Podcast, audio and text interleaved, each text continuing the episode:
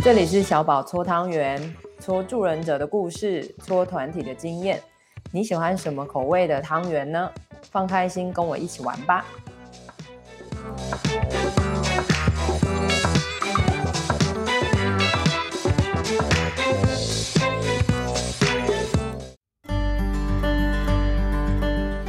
亲爱的大家，欢迎来到贵人多忘事，好久不见，我是小宝，我是小奶。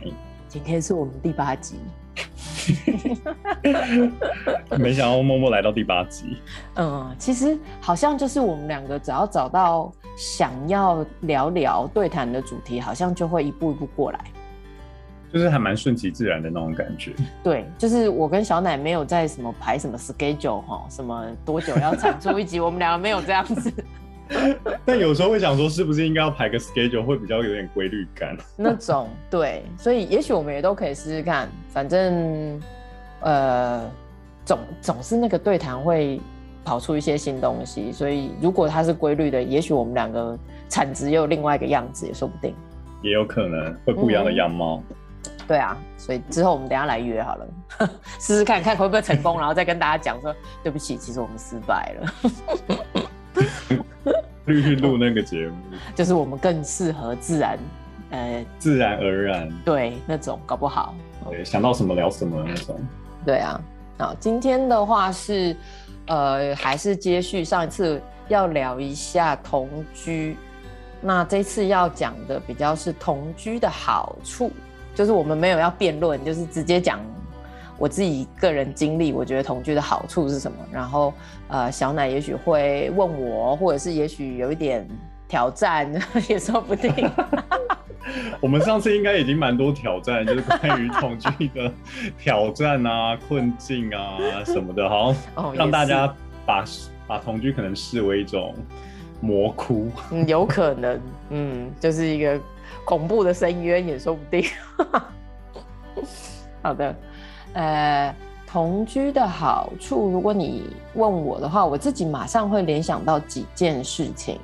嗯，第一个是亲密感的增加，嗯，然后呃，第二个会是啊、呃，好像是两个人的生活规律会，就是会找出自己的规律性。然后第三个会是，好像你会越来越清楚知道自己的界限跟对方的界限。那当然，我讲的这三个完全都可以反面，对不对？就是另外一面也完全可能可以发生哦。反面论证。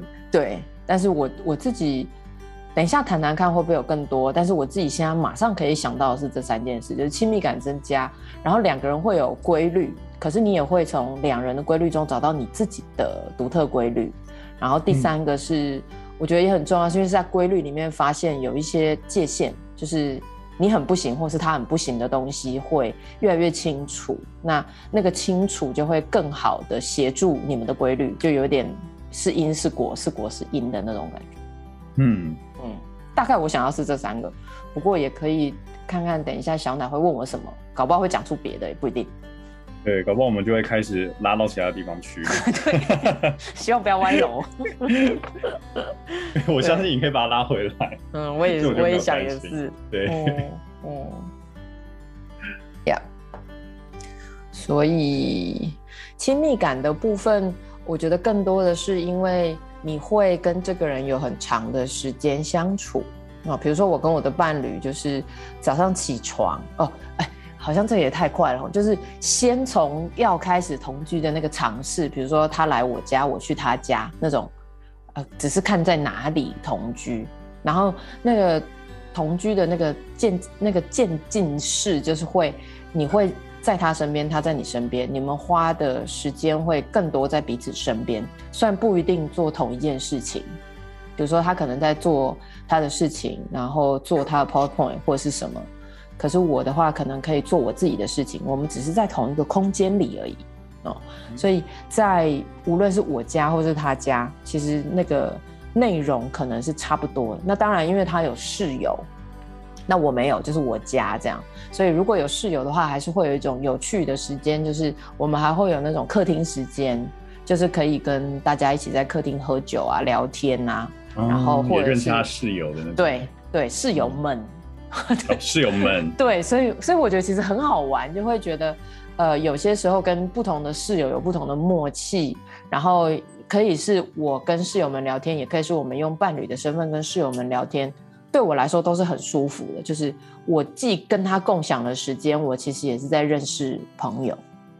嗯嗯，所以我还蛮喜欢这种有呃多人聊天，可是我们可以是用自己的身份说话，有的时候也会以伴侣的身份，因为会被问嘛，会会被室友问不一样的问题，或者说我们也会跟室友抱怨我们吵架或者是什么，所以好像就会有一个出口是，呃，我们有自己的时间会。进行自己的事，或者是说跟彼此讲话或吵架，那有些时候也会有客厅时间，会跟室友讲讲话，然后室友的时候也会听我们呃抱怨对方，或者是有点像那种那叫什么？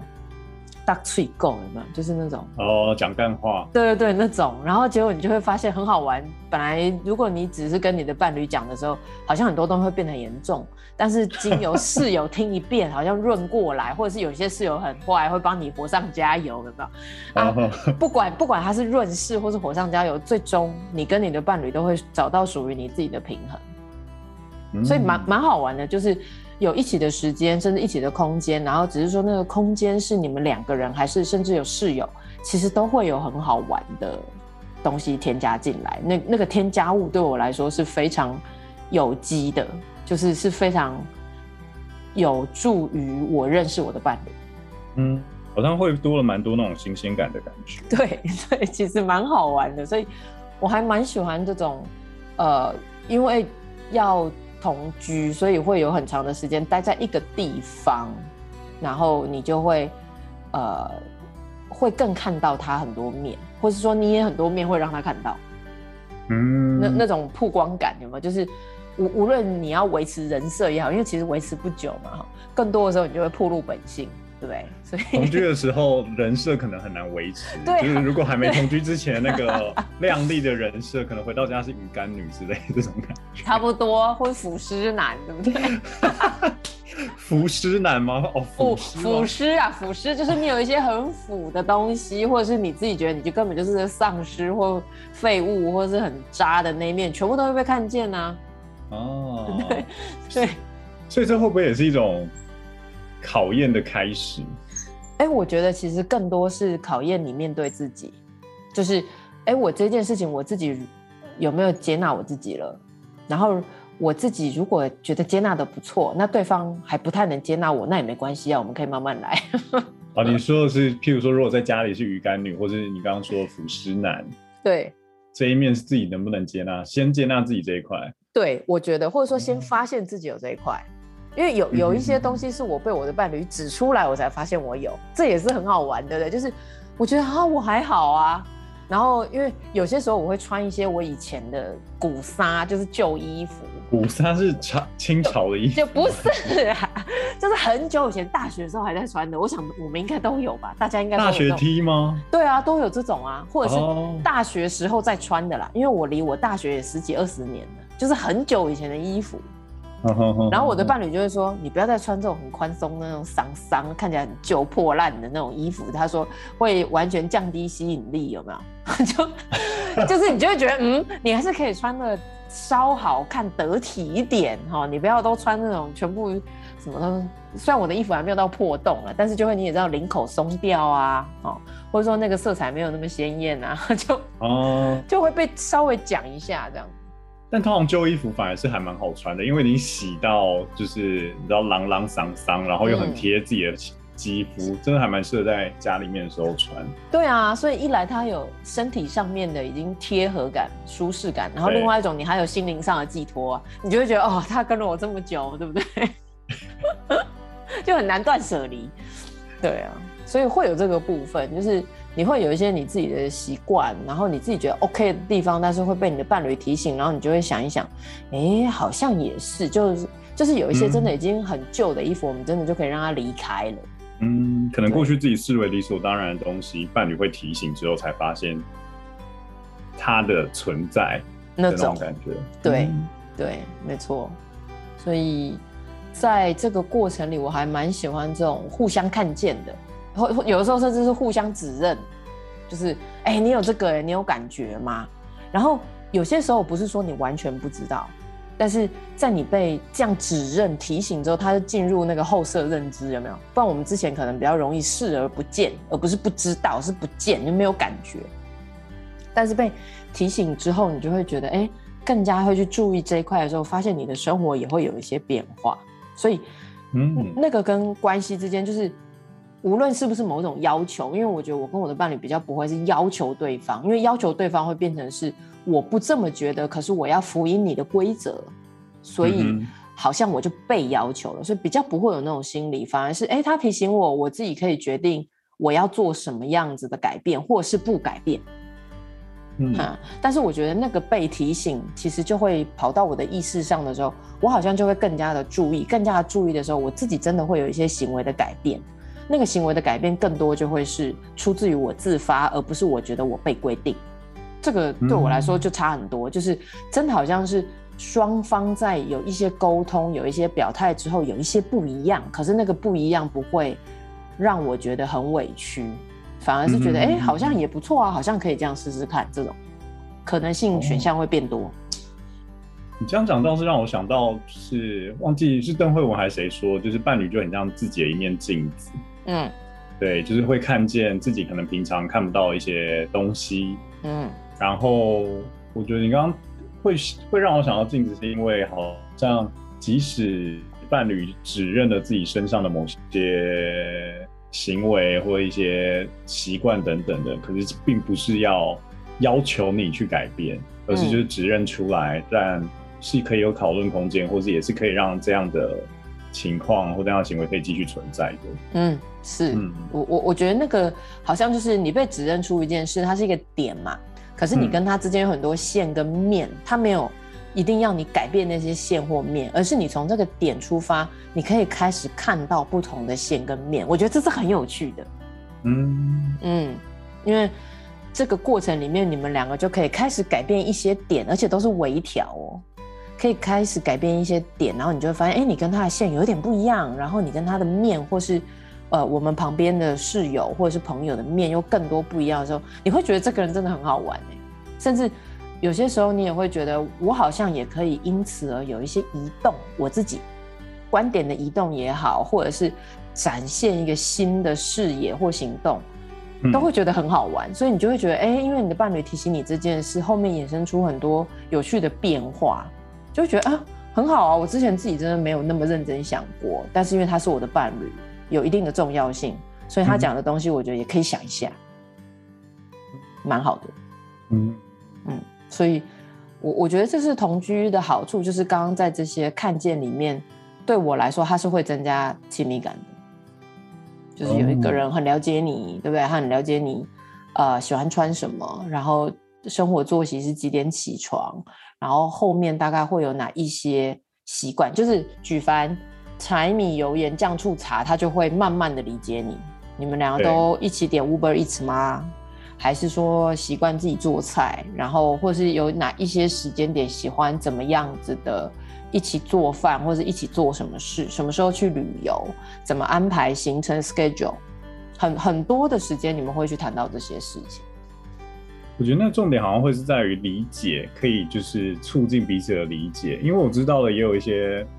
同志不是同志，就是异性恋也好，或同志伴侣也好，他们同居之后，其实很容易会把自己的一些习惯或是框架，想要框到对方的身上。嗯嗯，对，嗯、尤其是譬如说那个租屋处可能是 A 的，或者 是哪一个房子是 A 的，然后他就会把 A 就会把他所想的东西，然后想要框在 B 的身上。嗯，对对，对，嗯，所以我觉得，欸、嗯，你说，你说，你说。对啊，所以我觉得好像真的就是利基的点还是在于理解，就是彼此出发的点是因为想要呃好好的理解彼此，或者对彼此有一个好奇心。嗯，所以会觉得这样的状况是很有趣。对、嗯、对对，我觉得那立场不一样，确实会有不一样的感觉。是，然后你刚刚提到那个那个地方是谁的？我觉得这个也是很好玩的，呃，power struggle。就是 power struggle，我就是权力争夺，我觉得他们有一定不好哦，哈，反而他对我来说有点像是一个失利的点，就是伴侣之间互相失利的点。比如说我去我伴侣的租屋处，我就会觉得，因为这是他家，嗯、真的就会有一种更多事情他说了算，真的，嗯、对，真的会有这种感觉，就是哎，这个领地是他的，有没有？好，或者是呃，这个客厅是他跟他室友的。我我觉得我自己可以，因为不然我你也知道我狮子座对不对？然后我年纪又比我的伴侣大，我常常觉得我要 control everything，就是我我的控制感是很强的，就是哎、嗯欸、我要干嘛我要干嘛。可是当我到别人领地的时候，我是非常遵守荣格说的丛林法则，就是真的真的就是这是人家的，所以我觉得那个对我来说是个很重要的练习，就是要先放下我的 ego，就是。Oh. 呃，我也要开始去尊重别人的空间，然后我当然还是可以表态说，哎，我我今天想要独处，我想自己干嘛，然后我就可能不一定出来那个客厅时间跟呃那个室友聊天，我我是可以这样的，好、哦，可是我还是会在里面就会觉得说，我自己的东西会放下更多，然后我会给环境或者说人更多的空间，是让我还不知道。的事情可以发生，就是我那个空间会变大，然后这个会有利于我自己某一些时候的那个控制狂，可以比较放松。就是我在他家的时候，我就可以允许很多事不是我需要掌控的，然后呃很多的呃比如说聊天啊或者是什么有一搭没一搭那些，其实我都可以比较怂跟比较 chill 这样。嗯哼哼哼哼，对。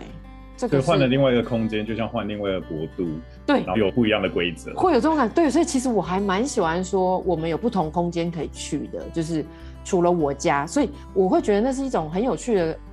我们都还是在同居，但是是在不同的点，这件事其实真的就不一样的感觉。而且如果都有室友，或者说其中有一方有室友的时候，如果你又跟室友关系很不错，那那个其实我觉得非常非常好哎，就是我觉得那个是很增进伴侣关系的。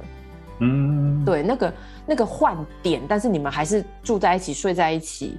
可是你你其实有不一样的心境，然后他对他自己的租屋处有非常大的掌控权。比如说，他非常会呃装饰他的房间，他的房间就整个非常有他的风格。然后你就会觉得哦，进入那个地方，然后他就是他的女王嘛，他就是那个国度的女王，对，你就乖乖的这样就好了。对。就就是好好享受，真的啊，就是好好享受那个感觉，哎，像出国那种样子，有有一点那个感觉，就会觉得，哎，这是他的地方，我们要好好尊重，然后好好欣赏，哦哦哦哦，哎，那种，啊，回我家就会像你说，我就觉得啊，这个不行，那个不行，垃圾多久要到，有没有？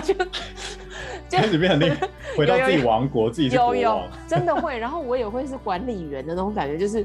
啊、呃，我没有觉得他一定得非得做到，因为就像我说的，我知道我自己是一个很孤的人，就是我有一些很非常清楚的条列规则。那我常常不是在规定，就是我常常就会觉得，我会我会让他知道，我就是会自己去做，就是那个规定都是规定我自己，可是我就要让他知道说，在我的空间里，大概这些都会发生，比如说垃圾。不会过夜，或者是说什么什么东西，我一定多久就会去打扫处理，就是很明显，就是我的空间就会有我的规则，而且那个条框非常明显。哦，对 对，确实真的像国度的那种概念。Yes Yes，对，还蛮有趣的。嗯哼，而且你刚刚说到，就如果对方有室友，然后彼此又能够。认识或者跟那个彼此室友在一起的话，那感觉会还蛮好的，或是其实也蛮有新鲜感的。嗯、对，我觉得会蛮好，因为有些时候你跟你的伴侣还是会有一些很莫名的张力。就是我妈常说啊，后帮阿卡塔掉，就是被蚊子的脚那么细的东西踢到，你们都会出事。有的时候伴侣就是很奇怪，就是、嗯、就是会出现这种很微小的根本没事的事，你就是觉得你就是不爽，他就是不爽。可是很奇怪哦，在这这个。紧张的局面，下你们两个都没拿对方没有办法的时候，室友真是一个超好的调节器。哦，对，室友，或者是我知道有一些人是宠物，或是像你啊，这个我要跟你学习植物。我我觉得超棒，真的。我跟你说，哎、欸，你出国植物都放我家吧。是啊，那你可能要先好好练习一下，重新手村，慢慢到大师级的时候。有有有，对我我想要先去跟你请益，对，所以我觉得就是你有一个是有意义的课题，这件事真的很重要。哦，所以意思是说，可能室友可以调节你们的彼此可能冲突或吵架之类的吗？因为我们就会去跟室友，比如说小奶，我今天觉得他很机车。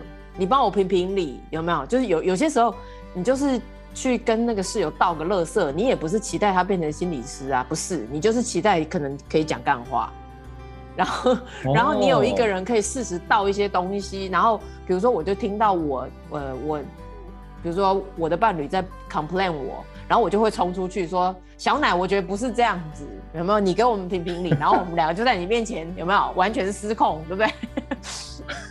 可是。在那个几分钟，或者说十几二十分钟、一个小时，我我们其实就可以有一个很有趣的动力改变。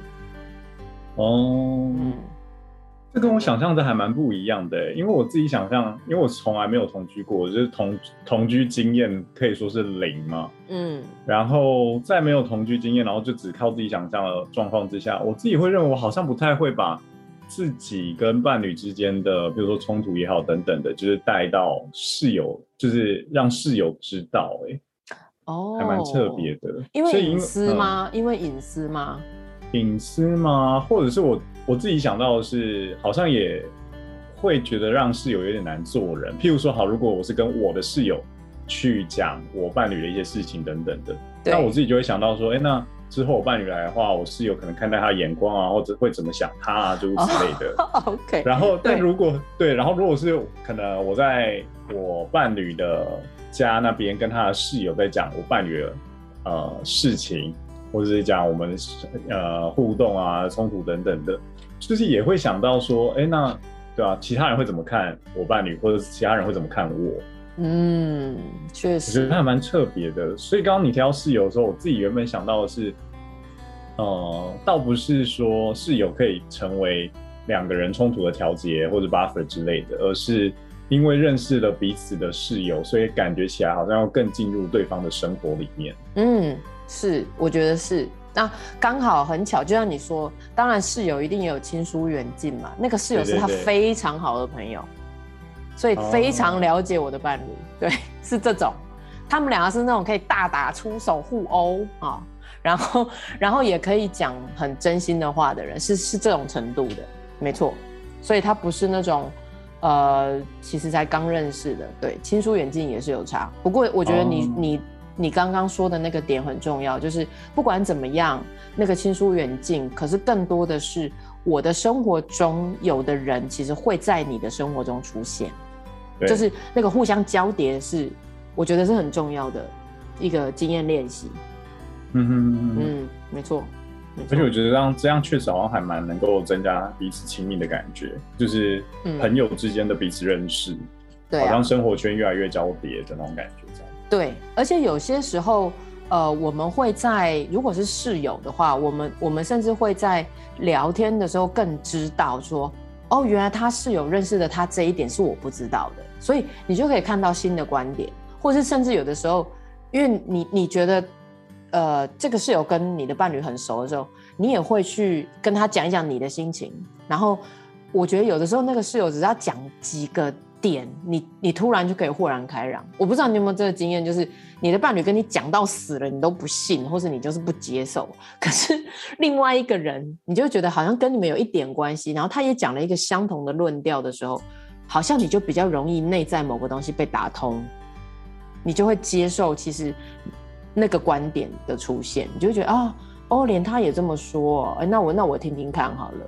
有这个，这个可以理解，真的。对啊，所以我我就觉得很常被室友帮到，然后甚至有的时候我们也会帮到室友啊。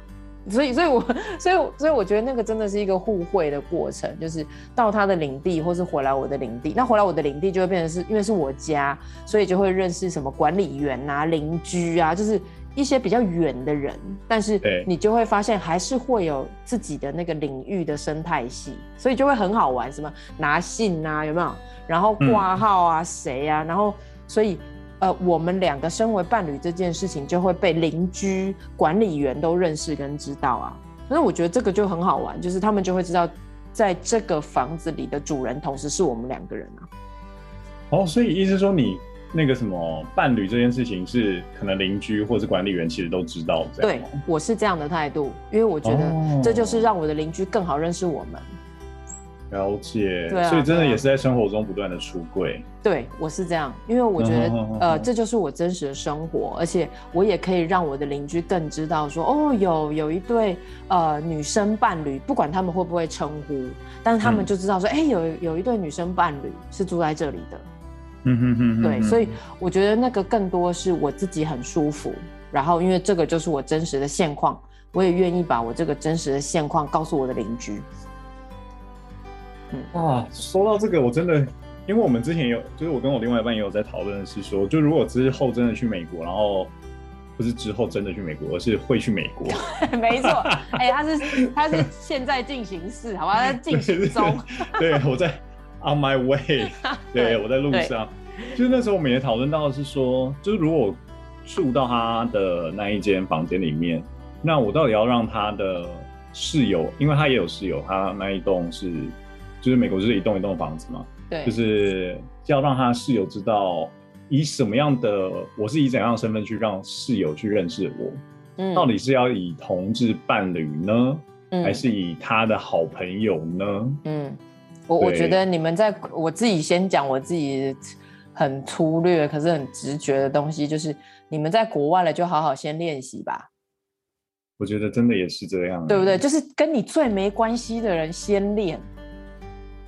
嗯，你有没有发现这个？因为这是它相对简单，而且天高皇帝远。对，所以就是说，他跟你最没关系了，你先练。如果人家非常友善，赚到太棒了，不是吗？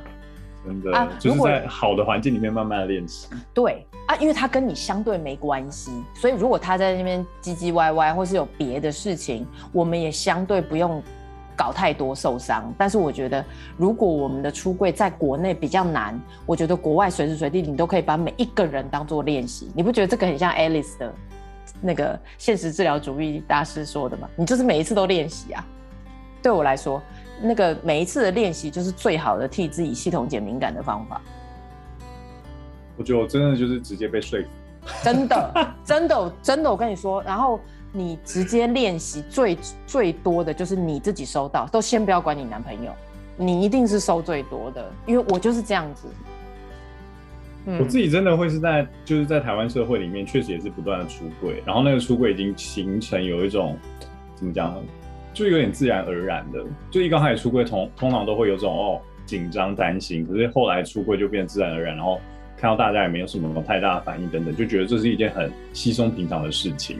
对，就如同讲我的兴趣一样。对啊，对，但我真的觉得好像要同居这件事情，就像刚刚说的，就是我要去的是他的领土，嗯，对，然后我要进到是他的领地，嗯，然后似乎还是需要跟他沟通，或者是还是要以他那边的那个状况为主，然后去思考说，那到底他觉得怎样比较好？不过你这样讲之后，我觉得我应该会尝试去说服他。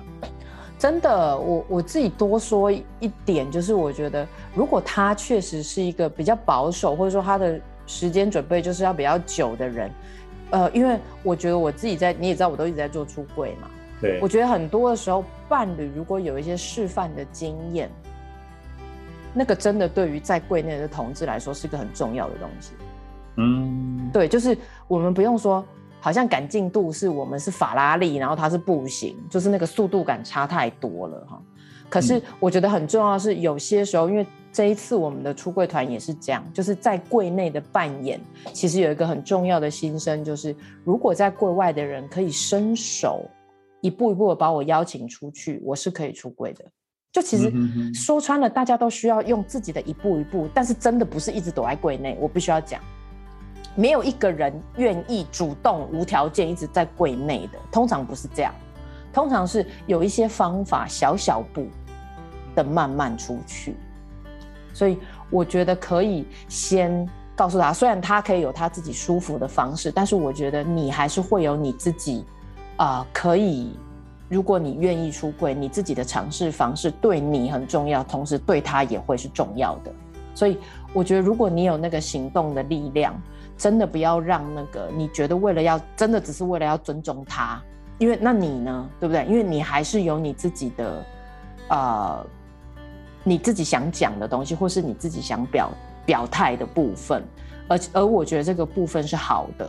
就是说，他在我们告诉别人我们自己是谁的这个步骤里是好的，然后也请不要忘记加州，哎，真的，就是已经根本就是一个天堂。学区，真的。然后我真的不是要说住在美国德州的朋友，我真的要冒犯你们，你真的不是去德州，对，真的就是它已经是一个非常自由，然后就像你说的学区，如果你就是 Stanford、Berkeley 这种，真的拜托。他已经是百分之八十的人，就是觉得啊，这不是基本吗？跟呼吸空气一样了哈。所以更多的时候，在一个其实它是更加友善的环境的时候，有些时候真的就是要让我们自己可以有意识的练习。那那个不是说我们要出去就是谁都讲，而是有意识的练习，就是知道我自己现在是什么处境，然后我可以有意识的让我自己打开。OK，他已经被列在我的同居任务的 top top three 的其中一项。耶，太棒了！对，我就是要进行这种认真的说服，因为其实我跟你讲啊，真的，更多的我的美国朋友就会跟我说，I don't fucking care，真的没骗，大家都管自己的生活都管爆了，好不好？所以我觉得更多的时候是我们自己内在的那些种种心魔心网。真的，对，所以就是我们是一个友善的人，然后我们愿意告诉别人这是我们自己，因为他们知道这是 personal 的，这是非常隐私的。所以当你愿意讲的时候，我觉得你可以先感觉一下对对方的东西，就运用我们之前的那个方法，有没有什么彩虹旗啦、徽章啊，对不对？彩虹 T 恤啊，真的，你你我，因为我之前也是去 Berkeley 那边，所以我就觉得哦很好，就是就是。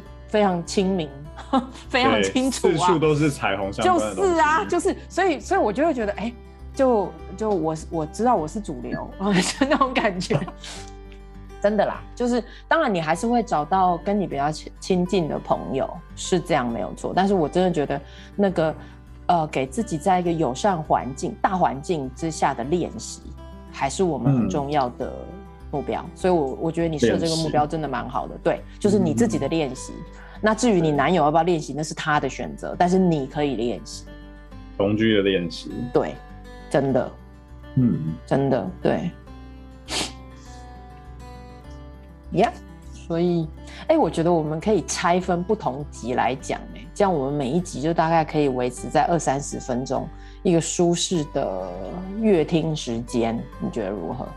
你是说关于同居吗？这一块？对啊，对啊。你看，像我今天就只讲了亲密感嘛，可是我还没有讲到后面那个界限是怎么回事啊？规律跟界限。规律，对对对。所以我觉得我们可以后面两集，或是后面一集，我们再来把它讲的更完整，好不好？可以哦。好的，好。那所以我们这一集先到这里。可以。好。可以到最后，其实有点又回到。我们像第一集还第二集的时候讲到的，就是也跟出柜有关的事情。真的啊，你不觉得吗？真的，生活真的是不断的在出柜。真的。然后其实啊，我才跟那个补充一下，我才跟台中基地的阿克聊天，我就、嗯、因为毕竟我在那边做了五年的出柜准备团了嘛，然后阿克也有告诉我说他。呃，自己整理下来有一个很重要的点，真的很多人出柜是因为有伴侣，真的，他会变成一个出柜吗？嗯，就是因为要开始规划生涯，然后要开始规划对方在自己，就是我们刚刚说的生活中的叠加，我要不要带他去哪里？我要不要带他去见我朋友？我要不要带他去见我父母？嗯哼哼，就是这件事情，大家更 care 是不是出轨？不然很多的时候，有人觉得我就是天然出轨啊，我从来没隐瞒呐，对不对？所以好像对他来说，不一定要有一个正式出轨历程，就是那个那一步要走的那么明确。可是当你有伴侣的时候，这件事好像真的就变成必做不可。然后通常通常啦，阿克是跟我说，通常会来参加出柜准备团的伙伴。然后又特别是男性哦，我觉得这个统计调查很有趣，我们可以继续观察。男性超过三十岁，而且有伴侣，然后特别又是他的伴侣是在一个出柜的状况之下，他自己还没有完全出柜的人会来参加出柜准备团体。嗯哼嗯哼嗯，所以我才说，你看，如果用这一个统计数据来看，你是不是你男朋友很重要的资源？超重要。就像我说的，可能就是十年的个案。靠北，你自己说的。对，但是你看是不是同志认同历程的十年个案？我想真的对啊，所以我真的觉得你实在是有够爱他的，我必须讲。是啊，我爱你啦！如果有听到这一集的话，哦，对啊，所以我我觉得我自己听到这一个啊、呃、阿克的贴身观察之后，我就觉得哦很好，嗯、那我们就更知道大家会需要什么，在什么样的发展阶段，这个需求就会变得非常重要了。天啊，真的。听下来真的觉得爱情的力量真的很伟大哎。嗯啊，你是好不好？我们就在节目彰显你的爱了。不是，不只是我是，而是你刚刚说的统计数据也是啊。真的。就是在对啊，有伴侣的状况之下，然后伴侣已经出柜了。对。然后他自己还没出柜，然后他其实也想要往前，或者是慢慢打开衣柜，然后慢慢跨出自己的那一步。对。对，所以他就觉得，哎，我可以做一些功课了，我帮自己预备，然后我就可以跟着我的伴侣过去了。嗯哼嗯哼，妈妈，所以我觉得这个点会让我更清楚知道说，哦，如果是生理男性的同志，他会是怎么想的？嗯嗯，蛮重要的。好的，所以啦，好好准备你的出柜练习，我觉得很值得。对，出柜加同居练习。对啊，真的哦，你有好多练习，我不觉得很好玩吗？人生真的很精彩。真的，同志伴侣，同志伴侣在那个什么同居这件事情上面，真的也会面临有就是要不要出柜，跟邻居出柜，或者跟对吧房东等等出柜这件事情。对，没错，没错，Yes。好的，那我们今天的同居。的好处的第一集先到这里喽。对，后续还有一集或两集。对，好的，下次见了，大家。下次见，拜拜。拜拜。